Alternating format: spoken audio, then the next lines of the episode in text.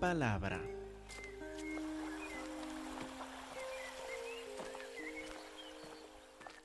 Hermanos, por favor, abren sus Biblias a 1 de Juan, capítulo 3 y versículo 1. Seguimos nuestro estudio versículo por versículo de la primera carta de Juan, casi al final del Nuevo Testamento, 1 de Juan, capítulo 3, versículo 1, y encontramos un espacio maravilloso en esta carta cuando Juan toma como una pausa en los en el argumento que presenta, toma como una pausa en, en la doctrina que nos presenta en esta carta para decir, miren, miren el amor de nuestro Dios. Capítulo 3, versículo 1. Mirad cuál amor nos ha dado el Padre.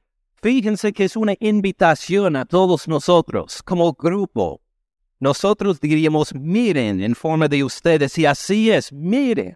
Si estuviera acá en este púlpito hoy el apóstol Juan, así lo traduciría, dirían hermanos, miren, cuál amor nos ha dado al Padre. O podemos traducirlo también, qué amor nos ha dado el Padre. Esta expresión encontramos en otra parte de la Biblia también, en Marcos 13, versículo 1, cuando los discípulos están maravillados en Jerusalén al ver el templo. Este templo dedicado a Jehová, construido por siglos en Jerusalén, se quedaron maravillados por, bueno, ¿cómo compararlo?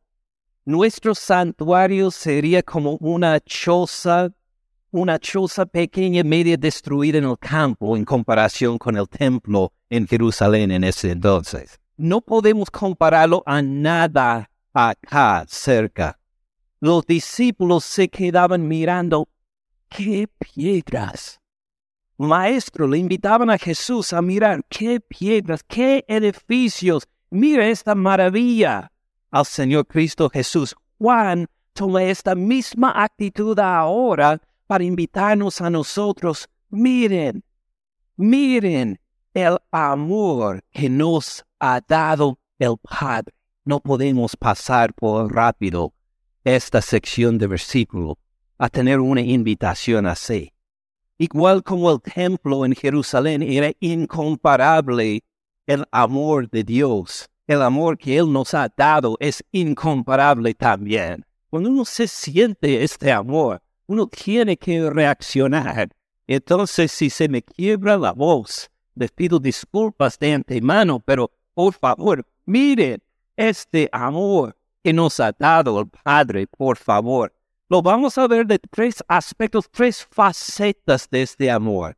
Me gustaría mirarlo primero de parte del Señor Cristo Jesús, cómo es este amor. Luego, del punto de vista o de la, perspectiva del Padre y luego de la perspectiva nuestra. Así que vamos a ver primero desde la perspectiva de Jesús este amor que nos ha dado el Padre y vamos a utilizar como guía con un dedo en este en primera de Juan 3.1. Vamos a Filipenses capítulo 2 versículo 6 para ver este amor que nos ha dado el Padre por Cristo Jesús y desde la perspectiva de Él. Bueno, aún vamos a incluir versículo 5 porque ahí empieza la frase, haya pues en ustedes este sentir que hubo también en Cristo Jesús. Versículo 6, el cual, siendo en forma de Dios, no estimó el ser igual a Dios como cosa a que aferrarse, sino que se despojó a sí mismo tomando forma de siervo. Ahora, lo vamos a ver hay mucho ahí, entonces lo vamos a ver sección por sección. El cual, siendo en forma de Dios, Jesucristo, el Hijo Eterno, es igual a Dios, tiene divinidad igual como Dios, es 100% Dios, nuestro Señor Cristo Jesús. Entonces, el cual siendo en forma de Dios, vamos a mirar este amor por un momento, ¿Qué disfrutó el Hijo Eterno, nuestro Señor Cristo Jesús, antes de su encarnación? ¿qué disfrutó, qué se gozó antes de que fue enviado acá a la tierra? Bueno, él disfrutó varias cosas. Primero, la seguridad. ¿Alguien podía quitarle su puesto como el Hijo Eterno? No. ¿Pudo Satanás robarle el lugar con el Padre al Hijo Jesús? No, tenía un puesto seguro. No tenía ninguna amenaza de ningún otro ser, ni del diablo, ni de ninguna parte de la creación. Estaba seguro como hijo de Dios. Segundo, tenía una relación de amor perfecto con el Padre y el Espíritu Santo. La relación entre ellos era una relación llena con el Padre y con el Espíritu. No había ninguna falta en esa relación. Nunca iba a insultar el Padre. Nunca iba a menospreciarle el Espíritu Santo. El amor entre el Padre y el Hijo y el Espíritu Santo era perfecto y pleno eternamente. Desde la eternidad a la eternidad, eso disfrutaba aún antes de llegar acá a la tierra. Disfrutó una seguridad perfecta, eterna, una relación perfecta y pues, como nos gusta trabajar en proyectos que nos dan satisfacción, el Padre, el Hijo y el Espíritu Santo obraron juntos en proyectos como la creación sin ninguna discordia, sin ningún estorbo. Todo lo que hacían juntos, el Padre, el Hijo y el Espíritu Santo, era perfecto, de acuerdo con el plan del Padre, incluyendo la creación, entre otras cosas trabajaban en armonía siempre. No había discordia entre ellos y también que recibía el Hijo, el Hijo eterno, la adoración de los ángeles también. Adoraban al Padre y al Hijo y al Espíritu Santo. Esto tenía el Señor Cristo Jesús antes de su encarnación. Fíjense bien, en una existencia perfecta con el Padre y con el Espíritu una seguridad completa, una relación perfecta de amor, trabajando juntos sin ningún problema, recibiendo la adoración de los ángeles. Él decidió, lo voy a dejar, lo voy a dejar por ahora. Lo va a dejar. Ya tiene todo perfectamente. ¿Por qué quiere dejarlo? Mira, qué amor nos ha dado el Padre en el Señor Cristo Jesús. Dejó esto para venir acá, para encarnarse, para morir por nuestros pecados. Pero me voy adelantando un poco. Lo vamos a ver según estos versículos pausadamente. Versículo 6 otra vez. El cual, siendo en forma de Dios, no estimó el ser igual a Dios como cosa a que aferrarse. Él no dijo, esta, esta seguridad necesito esta armonía con el Padre y el Espíritu necesito. Esta adoración de los ángeles voy a escuchar continuamente, sin pausa. Dijo, no necesito esto, no voy a aferrarme a lo que me toca por ser igual a Dios, sino que, versículo 7, se despojó a sí mismo. Ahora quiero concentrar un momento en esta expresión, porque tenemos un cántico que dice al Señor Jesús, Señor de la creación, ¿verdad? Que cantamos a base de este versículo. Saben que la letra está mal en esta canción que cantamos. Me dio tanta pena verlo, pero por una preposición, ¿saben lo que es? Versículo 7, sino que se despojó, ¿qué sigue? A sí mismo, que hemos cantado. De, sí, varios se dieron cuenta, dice de. Ahora, ¿habrá una diferencia entre se despojó a sí mismo y se despojó de sí mismo? Diría que sí, hay una diferencia. Y es bien importante que sigamos lo que dice la palabra de Dios. Se despojó a sí mismo. ¿Qué significa? Que se despojó de estos privilegios que tenía siendo igual a Dios. Se despojó de la adoración de los ángeles se despojó de esta seguridad eterna, no perdiéndola, sino sin la capacidad de ejercerla. Cuando decimos se despojó de sí mismo, suena como que dejó algunos de sus atributos, la omnipresencia, que está presente en todas partes, la omni, omnisciencia que sabe todas las cosas, eh, omni, omnipotencia de que tiene poder para... Él no dejó esto, él siguió siendo el Hijo de Dios. Se despojó a sí mismo, como nos dice en 2 Corintios 8, 9, se empobreció. En vez de guardar y aferrarse de estas riquezas, dijo, voy a dejar, voy a empobrecerme, voy a, como veremos en un momento, voy a tomar forma de siervo hecho semejante a los hombres, voy a añadir algo que me va a empobrecer. Voy a añadir una naturaleza humana. Voy a ser ser humano también. Igual como les he enseñado y predicado muchas veces, Jesucristo es 100% Dios, 100% ser humano. Y estos versículos así lo describen. No se despojó de sí mismo, se despojó a sí mismo. Siguió íntegro en su esencia como Dios, aun cuando se encarnó. Lo que quiere decir es cuando nació este bebé de la Virgen María, nació pues el Hijo de Dios, que era omnipresente. Él seguía en su capacidad como Dios en todas partes. Toda la creación fue hecho por Él y para Él, igual como cuando estaba antes de su encarnación, pero también tenía una naturaleza humana, reducido al cuerpo de un recién nacido en un momento de la historia limitado por el tiempo, limitado por lo físico. A la vez, Dios mismo estuvo en este bebé, 100% Dios, 100% ser humano, omnisciente. Él siguió omnisciente en su naturaleza como Dios, pero tomó a sí mismo también el cerebro de un bebé en quien sabía casi nada, en que tenía que aprender, en que tenía que aprender el hebreo y el arameo. ¿Cree que él salió del vientre de su mamá hablando perfectamente el hebreo?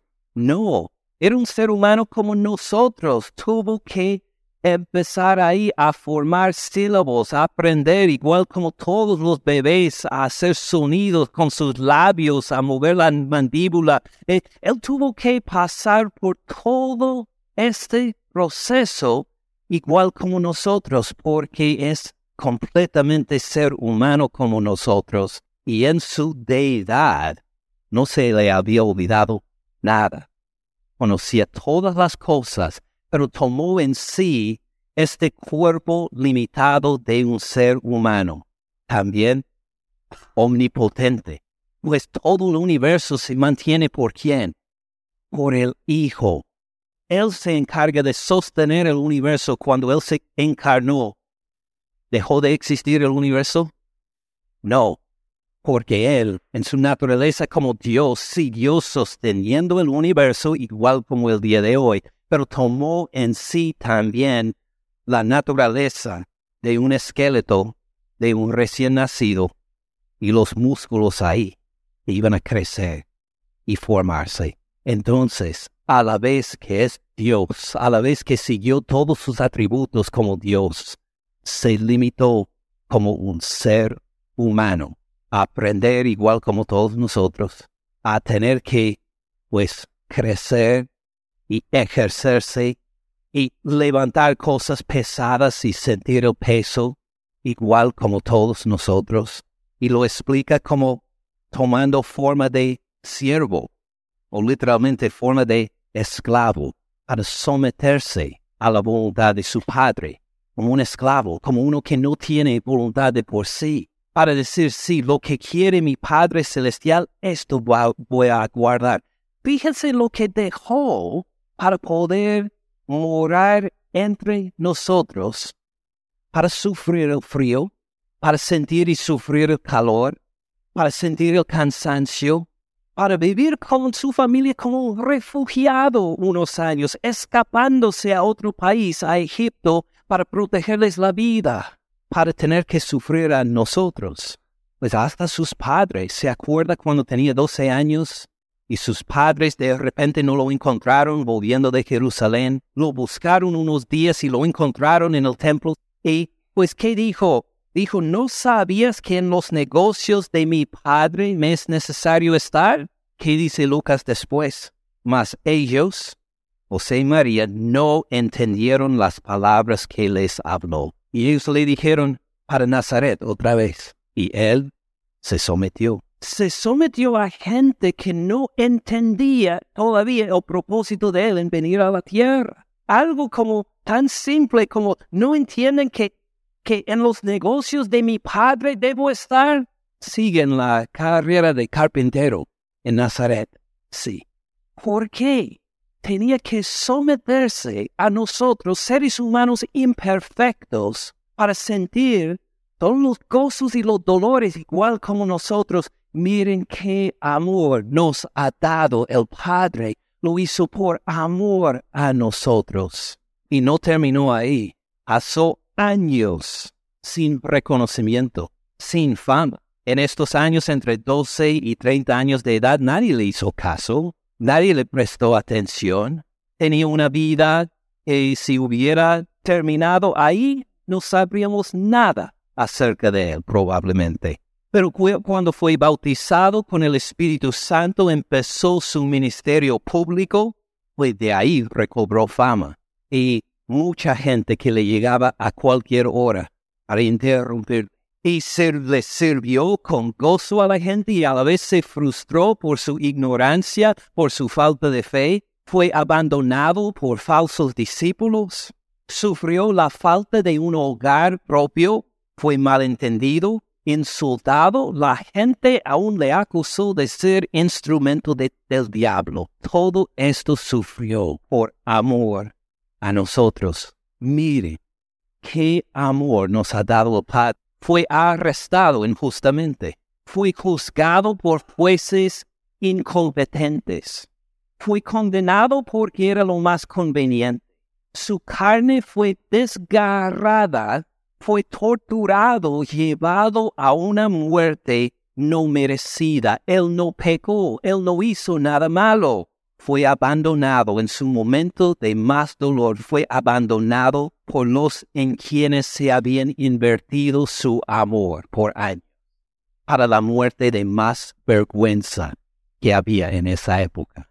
Se despojó a sí mismo, tomando forma de esclavo, hecho semejante a los hombres, y estando en la condición de hombre se humilló a sí mismo haciéndose obediente hasta la muerte y muerte de cruz.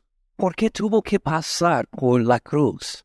Esto fue una, esto fue una historia triste nada más. Lo hizo por nuestros pecados. Y no vaya demasiado rápido por este concepto. Él fue perfecto.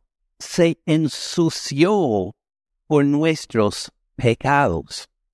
Él se contaminó por nuestros pecados. ¿Usted querría ensuciarse por los pecados de otra persona? ¿Usted querría tomar en sí mismo la culpabilidad de otra persona? Rechazamos esta idea, ¿verdad? Pero así aceptó el Señor Cristo Jesús por nosotros. Llegó a ser objeto de, de horror a nuestro Padre Celestial al tomar nuestros pecados en sí. Fue aborrecible a los ojos del Padre por esto, para poder sentir la descarga completa de la ira del Padre en nuestro lugar contra Él. Llegó a este punto, un punto que nosotros no podemos concebir tal vez, pero hasta que Él en la cruz gritó, Dios mío, Dios mío, ¿por qué me has desamparado? Así se sintió en el abandono y la separación del Padre por tomar nuestros pecados en sí. Y así, objeto de la ira divina, objeto de la, burla, de la burla de nosotros los seres humanos, así murió y fue enterrado en una tumba prestada por amor a nosotros. Miren, miremos todos qué amor nos ha dado el Padre para dejar tanto, para sufrir tanto, para ningún beneficio propio, sino por nuestro beneficio. Miren qué amor nos ha dado el Padre. Vamos a verlo de la perspectiva del Padre por un momento, acordándonos lo que, por lo que pasó Cristo Jesús. Miren el Evangelio de Lucas, Lucas 3:21, para tener solo una foto, un mensaje breve de Instagram si quiere, del amor del Padre al Hijo. Aconteció cuando todo el pueblo se bautizaba, también Jesús fue bautizado. Y orando, ejercía su comunión con el Padre, nuestro Señor Cristo Jesús. Aún en la carne, orando, orando el cielo se abrió. Descendió el Espíritu Santo sobre él en forma corporal como paloma, ungiéndole para el ministerio que está por empezar. Vino una voz del cielo que decía, Tú eres mi Hijo amado. Fíjese del amor del Padre por el Hijo. Tú eres mi Hijo amado, en ti tengo complacencia, en ti tengo gozo, estoy tan orgulloso de ti. Sería otra forma de describirlo. Imagine el amor del Padre por su Hijo. ¿Y qué pasó cuando el Hijo tomó nuestro pecado en sí? Sería difícil imaginar. Si alguien quiere insultar o enojar a cualquier de nosotros, ¿sabe una de las formas más fáciles de hacerlo? Insulte a nuestros hijos. Pues que nos insulten a nosotros. Pero cuando insulten a nuestros hijos, podemos sentir la rabia. Imagine cuando el padre vio a su hijo menospreciado por los mismos seres que había criado, que hasta le insultaron y le dijeron que era instrumento del diablo, por favor.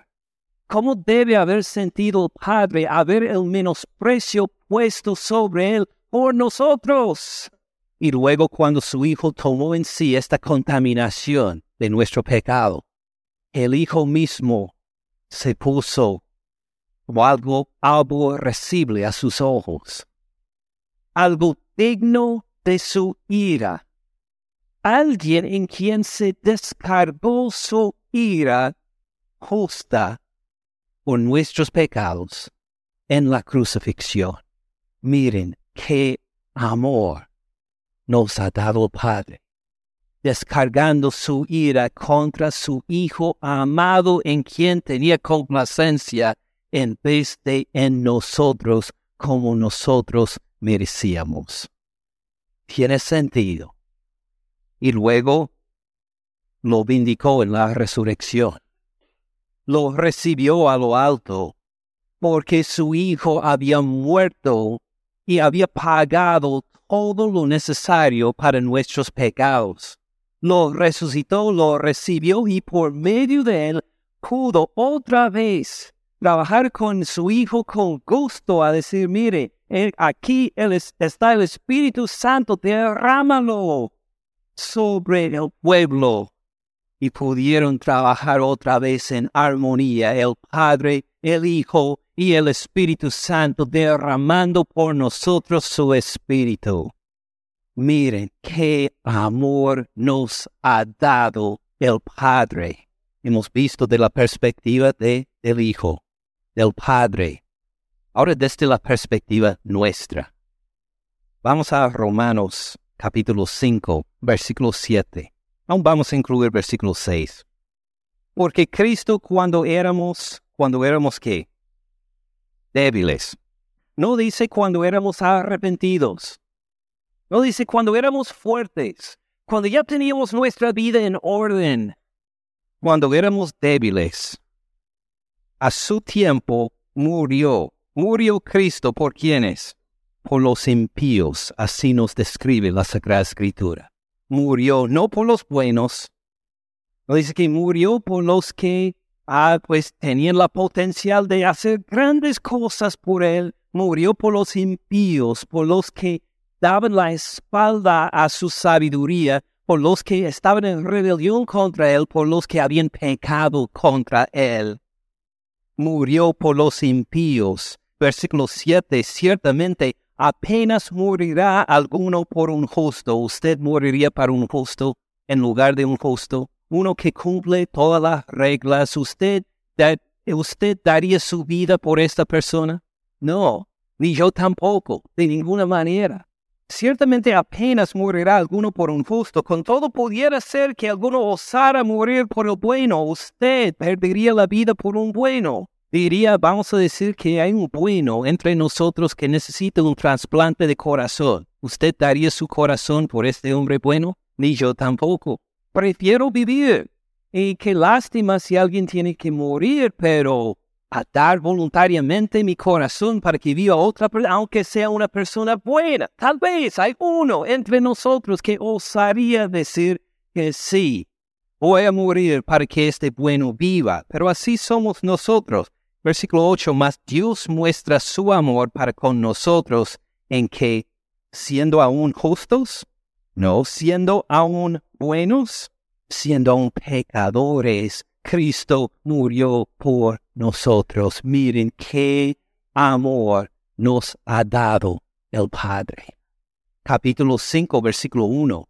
Justificados pues por la fe tenemos paz para con Dios por medio de nuestro Señor Jesucristo. Fíjense bien, justificados.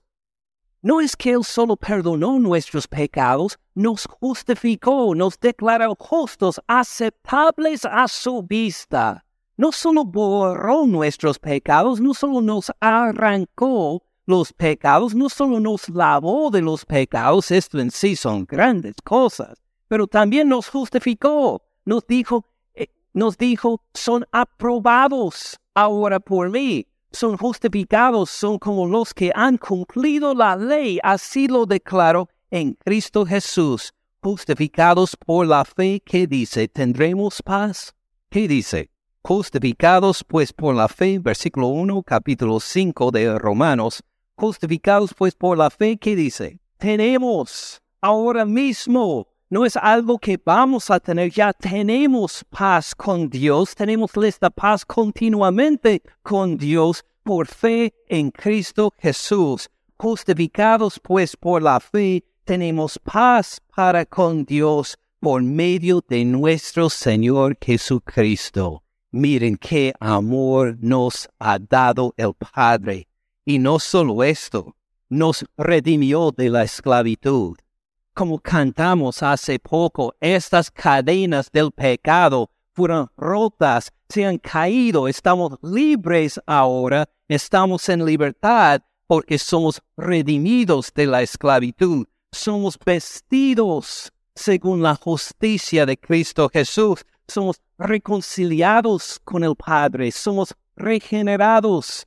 ¿Qué quiere decir regenerados? Tenemos nueva vida en Cristo Jesús, somos una nueva creación, somos, somos seres nuevos, como una nueva especie de criatura ahora, nueva, con vida, aceptable a Dios en Cristo Jesús. Somos hecho nueva creación, tenemos un Padre que nunca nos abandona. Nunca. Tenemos un Padre que está siempre atento a nuestras oraciones, un Padre que nunca dice, no tengo tiempo para escucharte, un Padre que nunca está en una situación en que no nos puede poner atención, un Padre perfecto, un Padre que no nos abandona, un Padre que, que, que nos ama, que nos ha adoptado, nos ha recibido en su familia, somos hijos de Él, que nos ha santificado, nos ha puesto aparte para sus propósitos, nos ha hecho reyes. Reyes nos describe la Sagrada Escritura, nos ha hecho sacerdotes para reyes. Su mamá quería que fuera sacerdote. En Cristo Jesús usted es sacerdote real para los mejores de todos en Cristo Jesús somos hechos reyes, sacerdotes, llevando las noticias de Cristo Jesús a todas las naciones. somos, tenemos una herencia y sobre todo tenemos el Espíritu Santo para andar en comunión con Dios todos los días y como garantía de nuestra nueva vida en Cristo Jesús. Vuelvan a primera de Juan 3.1. Miren cuál amor nos ha dado el Padre. Nos ha dado. Este amor es nuestra posesión. Nos ha dado el Padre. No es que hoy tiene este regalo, pero puede ser mañana, pasado mañana, se le va a perder, se le va a deslizar entre las manos. No, nos ha dado el Padre. Quiere decir, esta es la condición de amor que tenemos para ahora, de aquí para la eternidad. Nos ha dado el Padre este amor. Mírenlo.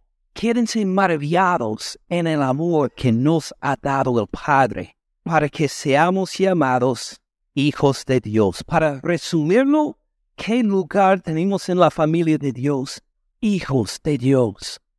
Él siendo nuestro Padre, nosotros sus hijos. Jesucristo dejó todo esto para redimirnos, para que fuéramos cambiados por su muerte en la cruz y su resurrección, por su Espíritu Santo. No hemos llegado a lo mejor todavía no hemos llegado al punto culminante para Juan. Dice ahí, claro, lo vamos a leer rápidamente, por esto el mundo no nos conoce porque no le ha conocido a él. Claro, algunos del mundo se van a aburrir de estas ideas, van a decir, ¿cuándo va a terminar de predicar este pastor? Ya, porque son del mundo, no lo conocen, no pueden ver este amor, aunque lo pongamos frente a su cara, son ciegos por la falta del Evangelio, no lo van a notar. Miren cuál amor nos ha dado el Padre para que seamos llamados hijos de Dios. Por esto el mundo no nos conoce porque no le conoció a Él. Pero versículo 2, amados, ahora somos hijos de Dios. No estamos hablando de que algo que va a alcanzar después de su muerte. Ahora somos hijos de Dios y aún no se ha manifestado lo que hemos de ser. Todavía nos espera lo mejor y es tan maravilloso, tan glorioso que ni podemos expresarlo en la lengua humana.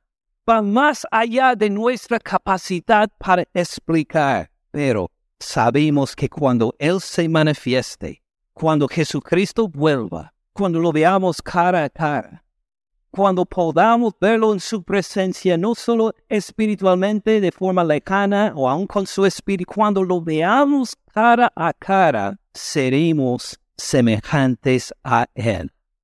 En su cuerpo resucitado que venció la muerte, este cuerpo vamos a tener también. Esta clase de cuerpo vamos a disfrutar. El cuerpo que tuvo victoria sobre la muerte en una nueva creación, toda la creación hecha de nueva, y vamos a morar con Él eternamente, disfrutando su presencia, conociéndolo cara a cara por fin. Lo mejor nos espera. ¿Qué hacemos entonces? A base de estas promesas y más que todo de estos hechos. Primero que todo, versículo 1 Miren qué amor nos ha dado Padre. Mírenlo, disfrútenlo, celébrenlo, que nos animemos mutuamente en este amor, que oremos por los unos por los otros con este amor, que nosotros le adoremos juntos al Señor Cristo Jesús por este amor. Miren qué amor nos ha dado el Padre. Y si usted no es cristiano, si usted no no conoce este amor, si no lo ha sentido, si no lo ha experimentado, si nunca lo nunca ha recibido a Cristo Jesús como su único Señor y Salvador, si nunca se ha arrepentido a decir, Señor Cristo Jesús, me arrepiento de mis pecados, me identifico contigo, mi vida es tuya, tómala para hacer con ella lo que tú quieras. Confío que mis pecados son perdonados no por mis obras, no porque mañana puedo ser mejor. Voy a quitar la vista de mí mismo para ponerla en ti, Señor Jesús. Tú hiciste todo en la cruz por mí. Tú viviste la vida perfecta que yo no puedo alcanzar. Tú, tú, por tu muerte alcanzaste el perdón de mis pecados y todo lo demás que describí. Todo está en ti, Cristo Jesús. Esto confío. Mire, qué amor le ha dado Dios y acepte a Cristo Jesús como su único Señor y Salvador antes de que sea demasiado tarde. Mire, qué amor nos ha dado el Padre en Cristo Jesús. Oremos, hermanos. Padre Celestial, gracias por este amor. Padre Celestial, mis palabras son pobres en comparación con este amor. He intentado como siervo tuyo, como esclavo tuyo, expresar lo mejor que pude el amor tuyo por nosotros en Cristo Jesús, pero pido que tu Espíritu Santo obre por tu palabra para que miremos, veamos y celebremos tu amor por nosotros en Cristo Jesús.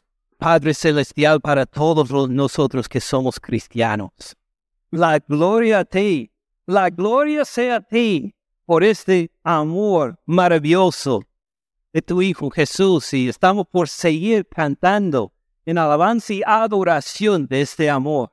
Reciba toda la honra y la gloria. Gracias por la muerte de Cristo Jesús por nosotros.